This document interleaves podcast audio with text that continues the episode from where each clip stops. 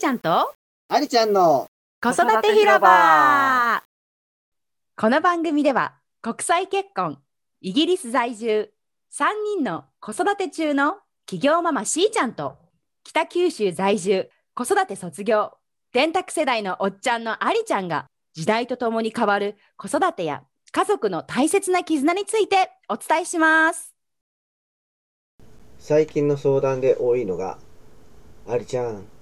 僕何をしていいかわかんないんですよね。という相談なんですよ。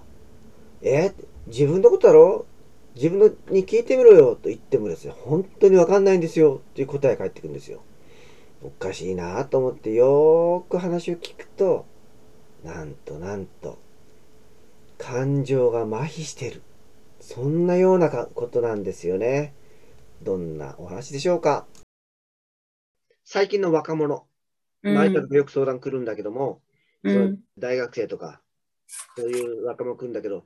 えー、何したらいいかいいかわからないって言って、あいちゃん相談乗ってってくるんだけども、ずっと聞いていって、じゃあ本当に何したいのってわかんないって言うんだよな。うん。わかんないことねえだろうって言うんだよ。本当に何したか自分で自分で考えてみろよ。自分の心に聞いてみなってわかりません。で話本当に聞くと、感覚が麻痺してんだよ、麻痺。そうそうそれすごいわかります。感情がもう麻痺してる。感情、うん、あの親との関係性がそこに大きいのもあるんだけど、うん、自分の感じないように抑えて抑えて抑えてきたから分かんなくなってんだよ。うん、だからこれはね、えー、気がついた人、まあ、愛ちゃんの世代で言うと、まあ、あんまり多くないと思うんだけど、愛ちゃん気がついたから伝えてるでしょ？うん、奥さんたちの世代の人も気がついていっぱいいるんですよ。それはあの結婚的とか子育て忙しいとか、仕事が忙しいとか、いろんな環境があって忙しいとかいう人にも、本当はみんな自分らしく生きたいし、子供にも健康で、子供らしくね、自分の個性を生かしてほしいというふうに思ってんだけども、それを与えられていないというところがあって、もう、いろいろこう、あの、子供の個性 を伸ばすには、親は忍耐必要だからね。うん、我慢強く子供を見守ってやるというの。それができなくて、あんたこうしなさい、あんたこうしなさいと、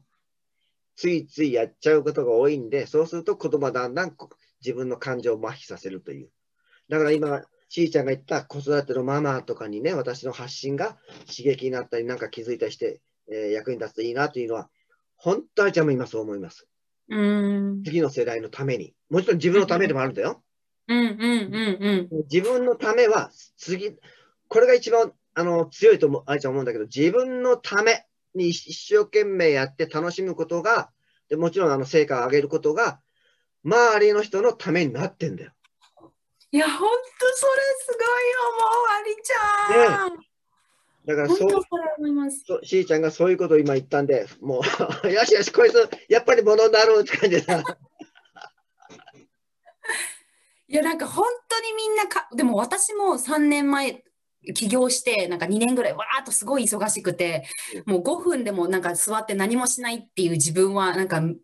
うん、なんていうんですか、無駄みたいな感じで思ってたんですよ。本当隙間時間でももう仕事のメール返してとか、そうするとやっぱ本当に感情って死ぬんだなと思って、その時自分の好きなこととか何ですか趣味何ですかって聞かれた時思いつかなくなっちゃうんです。え、何してるっけみたいな。仕事、子育て以外何してるっけみたいな。そんな時期があったので、今すごいわかります。ああ、昔の私だっていう人がいいて、とにかくこうやらなければいけないということにしかしてないから、でも本当は何がしたいのって投げたかけた時に、え？みたいな。空欄みたいな。なんか、それはすごく悲しいし、でも、ありちゃんが言ってることとかを聞くと、やっぱりこうこの先、これから本当に今までの価値観が変わって、目に見えないものがすごく大切になっていく。心とか、自分の在り方とか、信頼とか、絆とか。それって人間関係ありしでできるものだし、でも人間関係って自分と相手、その前に自分と自分？そこをなんかすごくみんな大事にしていくと人生本当に変わるんだろうなっていうのはすごい思います。うん、うん、今日の話を聞いて、あなたはどう思いましたか？疑問に思ったこと、共感したこと、ぐさっときたこと、または質問などございましたら、ご感想とともにぜひぜひコメントをお待ちしております。次はどんなお話になるでしょうかお楽しみに